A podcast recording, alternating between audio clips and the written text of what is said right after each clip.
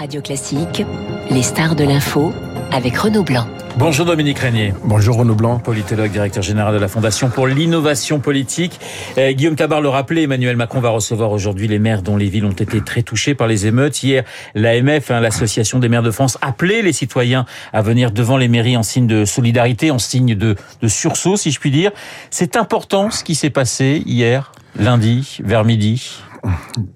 Je, pense que c'était nécessaire, euh, mais que ça n'aura pas la densité qui est peut-être espérée, euh, et que c'est aussi un signe de notre situation actuelle. Euh, ces manifestations, je suis désolé de le dire ainsi, mais avaient un caractère un peu de rituel, je dirais. Euh, nous y sommes habitués, et au fond, ce que l'on ressentait, c'est que chacun sait que ça ne va pas servir à grand-chose. Euh, fond, ça réunit les femmes et les hommes de bonne volonté qui euh, ne sont pas du côté qui pose problème. Donc ça, ça m'a frappé, moi, par l'espèce de... C'était pas habité, en quelque sorte. Euh, il y a même eu des déclarations euh, très précises sur les limites de ce genre d'exercice.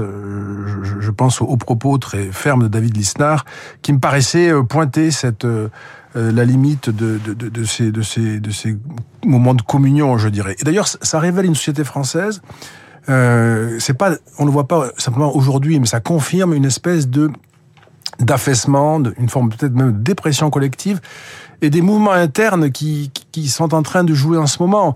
Euh, comme on a vu, alors pardon, je fais un, je raccroche à ça, et ce sont des événements, des faits qu'il va falloir documenter un peu plus, etc. mais il y a des phénomènes maintenant d'autodéfense qui commencent à se manifester ici ou là. Mmh. Hein. C'est-à-dire que euh, les, les, grandes commémorations passées euh, pour, face au drame, c'est quand on croit encore à la puissance publique. On attend qu'elle réponde. Et là, on y croit moins. Les, commémorations ouais. un peu ratées, on se fait plus d'illusions. Ça, ça n'est plus de ce côté-là que, que, que, la réponse se trouvera, et ça c'est très, très inquiétant, mais c'est aussi en quelque sorte assez justifié. Mais Dominique Régnier, que dit cette, cette crise finalement de notre, de notre société? Euh, c'est une. Alors, il y a des éléments internes, il y a des éléments externes. Je vais pas faire un, un exposé, je vous rassure. Hein. Mais, mais, mais, mais, mais je veux quand même dire, parce que peut-être vous souhaiterez y revenir si on a le temps, mais je veux quand même dire que nous sommes aussi pris dans la grande histoire. Et pour ma part, je fais l'hypothèse que, euh, on l'a vu encore euh, récemment avec le discours de Erdogan contre l'homme blanc, euh, au moment, et, qui parle d'ailleurs de nos problèmes de, de, de, de banlieue. Euh, on le voit avec le comportement du président algérien Tebboune, qui s'est beaucoup rapproché de Moscou, euh, et qui publie un communiqué, dont le, dont le ministère des Affaires étrangères publie un communiqué qui est tout à fait euh, étonnant et choquant même, je dirais, euh, à propos de l'affaire euh, Naël.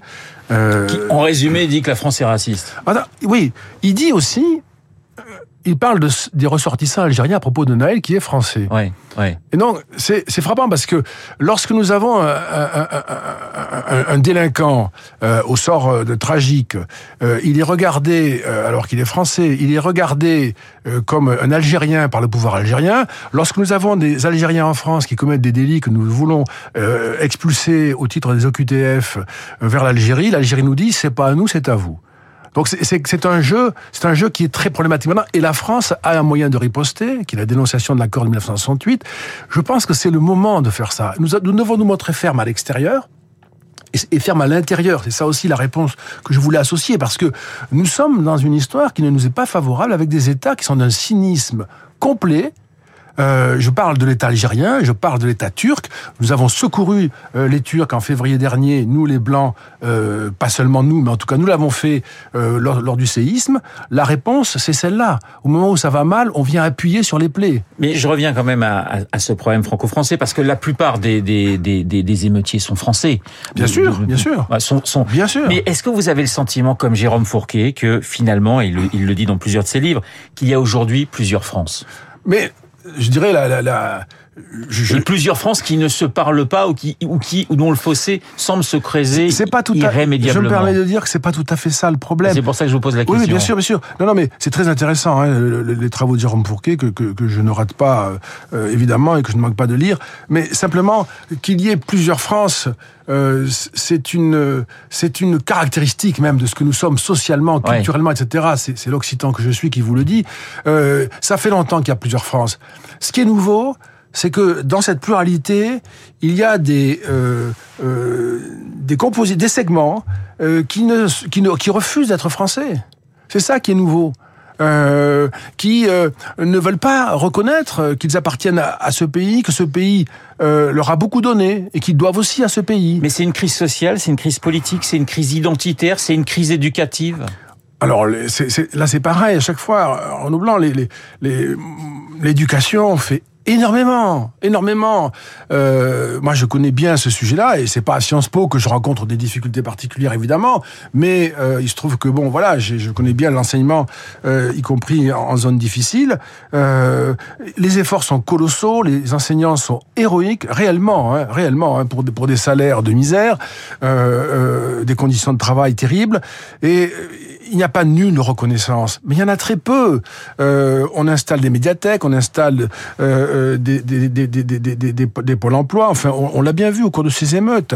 Il n'y a pas, même ceci est, refusé. Donc c'est un processus de désintégration. Mais c'est la France qui n'est pas aimée dans ces quartiers-là, pas par tout le monde. Hein. On va pas faire d'amalgame. On sait qu'il faut pas, et on sait que c'est factuellement et heureusement pas comme ça que ça se passe. La plupart des personnes qui vivent dans ces quartiers difficiles euh, sont épouvantées par ce qui se passe et en sont les victimes. Mais à ce moment-là, puisque c'est un discours que moi je tiens et que je, vois les, responsables publics tiennent, à ce moment-là, la réponse qu'il faut leur faire, c'est donc c'est un, un problème que l'on peut circonscrire. Il n'y a pas tant de personnes problématiques que cela, donc il faut agir. Mais pardonnez-moi, Dominique Régnier, mais ce que, ce que vous me dites, j'ai l'impression que je l'entends depuis 2005. Oui, oui, vous avez raison. Absolument. C'est-à-dire de, de, nous dire dans, dans l'immense majorité des l'immense majorité des gens de ces quartiers, on, on, enfin voilà, sont français comme n'importe quelle autre personne euh, en campagne ou dans d'autres villes. Et ils sont emmerdés, pardonnez-moi l'expression, par euh, par quelques jeunes. Par des mafias, oui. Et par des mafias, par la drogue aujourd'hui, parce qu'on voit effectivement la drogue se développer énormément à peu près partout en France. Et j'ai l'impression que j'assiste toujours au même discours depuis depuis 20 ans. Vous avez raison. Euh, je rappelle au passage qu'il y a 450 à 500 personnes qui meurent chaque année en France d'overdose. Euh, C'est un euh, c'est le même discours. Et j'espère que ce ne sera pas la même sortie de crise cette fois-ci. C'est-à-dire que depuis 2005, le discours c'est euh, il faut faire un plan banlieue, euh, euh, euh, Guillaume Tabar, il faisait référence dans son édito. Hein. Il faut faire un plan banlieue. On a connu une dizaine, hein, je crois, à peu près. Une dizaine. C'est 10 milliards par an, à peu près. Donc c'est quand même pas mal. Je dirais les ruraux n'en ont pas autant. Et puis, deuxième, deuxième élément que j'ai vu passer dans, dans la bouche d'un député de la majorité, il faut lutter contre la discrimination à l'embauche.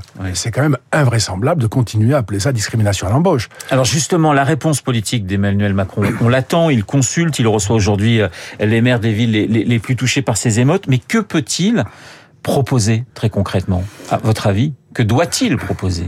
Si, comme en 2005, la référence est parfaite, il décide de s'adresser aux émeutiers, euh, ce sera un plan banlieue, un programme de lutte contre la discrimination à l'embauche. Il faudrait revoir le terme, on n'aura pas le temps, mais ça ne va pas. Euh, ce sera un désastre. Si cette fois-ci et différemment, il explique, non pas aux émeutiers, mais à la France entière, que ce pays est un pays de droit, souverain, et que ce comportement est inacceptable, et avant tout est d'abord inacceptable, et qu'on ne discutera de rien, absolument rien, tant que tout ne sera pas revenu parfaitement dans l'ordre, et que les coupables n'auront pas été punis, éventuellement aussi d'ailleurs les familles, quand elles se trouvent qu'elles sont coupables, parce qu'elles sont aussi coupables, ou alors il n'y a pas de responsabilité, et donc il n'y a pas de dignité, ce qui est euh, insultant et inacceptable, si on ne fait pas ça en sortie, c'est un échec. La sortie, elle sera émolliente, 2005, ou souveraine. Si elle n'est pas souveraine, nous aurons évidemment euh, euh, une continuation, un report de ce problème euh, qui, se, manifestera à nouveau dans deux ans, dans six mois, dans cinq ans, mais nous laisserons un, problème un peu plus dégradé encore à ceux qui viennent. C'est tout à fait inacceptable aujourd'hui. Alors, vous le disiez, il y a, il y a ces fameux plans banlieue. Euh, beaucoup de politiques ne sont pas favorables à, à, à, ces, à un nouveau plan banlieue. On pointe beaucoup, euh, et vous le faisiez allusion à l'instant, la responsabilité des parents, la responsabilité des, des réseaux sociaux. Est-ce que le danger aussi pour l'État, c'est de ne pas essayer de se défausser de ses responsabilités en disant bah c'est la faute des parents, c'est la faute des réseaux, c'est la faute d'un certain nombre, ça peut être la faute de l'école qui ne fait pas son boulot, etc., etc. Alors, on peut le dire autrement. Euh, la faute des parents, c'est la faute des règles qui sont pas bonnes, et les règles qui sont pas bonnes c'est l'État. C'est l'État, c'est le législateur. Il ne faut pas, je n'accablerai pas exagérément les individus. Les individus ont des comportements rationnels, pas forcément moraux, mais rationnels, et ils ont des comportements rationnels en fonction des règles que nous avons mises en place. Nous avons des règles trop simples, trop faciles. La France est le pays qui dépense le plus en matière sociale. On ne peut pas dire qu'on n'aide pas les quartiers défavorisés.